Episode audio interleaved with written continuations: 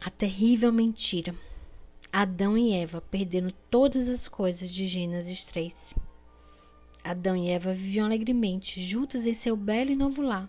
E tudo era perfeito por um tempo. Vocês lembram? A gente leu no capítulo anterior. Um lar perfeito, vibrante, cheio de vida, de animais, de colorido, cheio de amor de Deus por eles e eles por Deus. Até o dia em que tudo deu errado quando apareceu Satanás. Satanás tinha sido um dia o mais belo anjo, mas ele não quis ser apenas um anjo, ele queria ser Deus. Ele cultivou o orgulho, a maldade e era cheio de ódio. Deus teve de mandá-lo para fora do céu. Ali não era mais o seu lugar. Satanás estava fervendo de raiva e procurou uma maneira de atingir a Deus.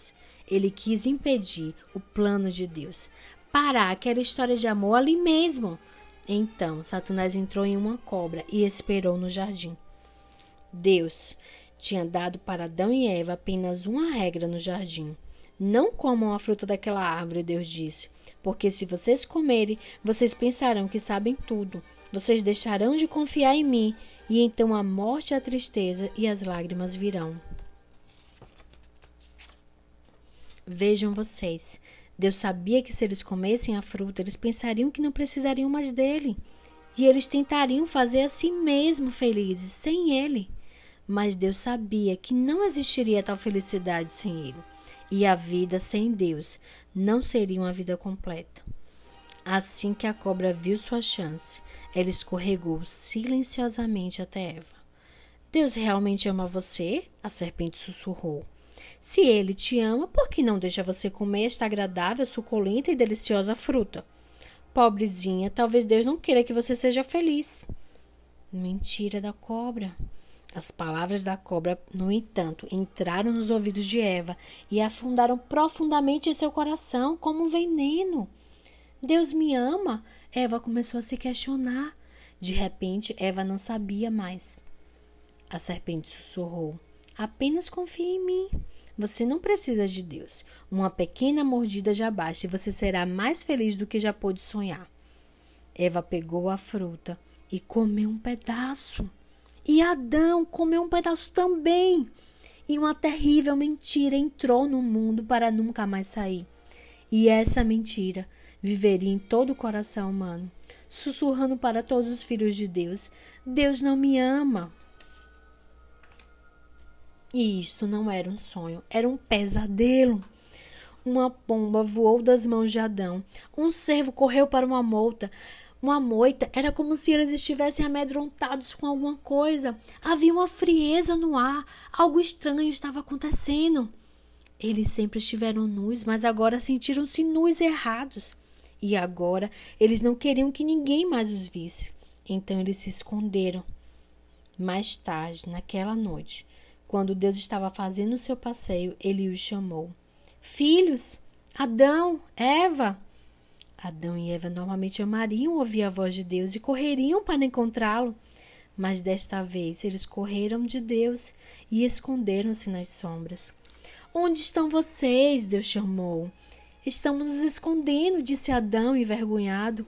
Nós estamos com medo de você. Vocês comeram da fruta que eu disse para vocês não comerem? Deus perguntou a eles. Deus sabia, mas Deus queria que eles falassem. Adão disse: Eva me fez fazer isto. O que você fez? Deus perguntou. Eva disse: A serpente me fez fazer isto. E uma terrível dor veio dentro do coração de Deus. Seus filhos tinham quebrado a única regra. Eles tinham ferido o coração de Deus. Eles quebraram seu maravilhoso relacionamento com ele. E agora eles sabiam que tudo mais que se quebraria. A criação de Deus começaria a desfibrar-se, ficaria arruinada e iria se destruir. Embora tudo estivesse preparado para durar para sempre, de agora em diante, tudo morreria. Vejam vocês, o pecado veio para dentro do perfeito mundo de Deus e nunca sairia. Os filhos de Deus estariam sempre correndo para longe dele e escondendo-se na escuridão. Seus corações escureceriam agora e nunca trabalhariam corretamente outra vez. Deus não deixaria seus filhos viverem para sempre, não em tal dor e não sem ele. Só haveria um modo de protegê-los. Vocês terão que deixar o jardim agora, Deus disse a seus filhos com os olhos bem tristes. Este já não é mais seu verdadeiro lar. Este lugar não é mais para vocês. E então Adão e Eva saíram do jardim. Mas antes deles saírem do jardim, Deus fez roupas para seus filhos para cobri-los. Ele gentilmente os vestiu e então os enviou a uma longa viagem fora do jardim, fora do seu lar perfeito. Bem, em outra história, tudo terminaria e este teria sido o fim. Mas não nessa história. Deus amava muito seus filhos para deixar que a história terminasse ali. Embora ele soubesse que sofreria, Deus tinha um plano, um plano magnífico. Um dia ele traria seus filhos de volta. Um dia ele faria o mundo seu perfeito lar deles outra vez. E um dia ele limparia toda a lágrima dos seus olhos. Vejam vocês, apesar de tudo, Deus ama muito seus filhos e este amor não para nunca, nunca desiste, não se interrompe, para sempre os ama. E embora eles esquecessem de Deus e corressem dele em seus corações e de forma profunda, os filhos de Deus sentiriam sempre sua falta, sempre sentiriam a falta de Deus, e por muito tempo estes filhos perdidos desejariam seu lar de volta. Antes que eles saíssem do jardim, Deus sussurrou uma promessa para Adão e Eva. Não será sempre assim.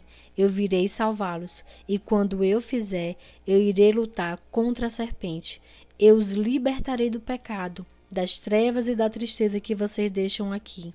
Eu voltarei para vocês, e ele iria. Um dia o próprio Deus voltaria.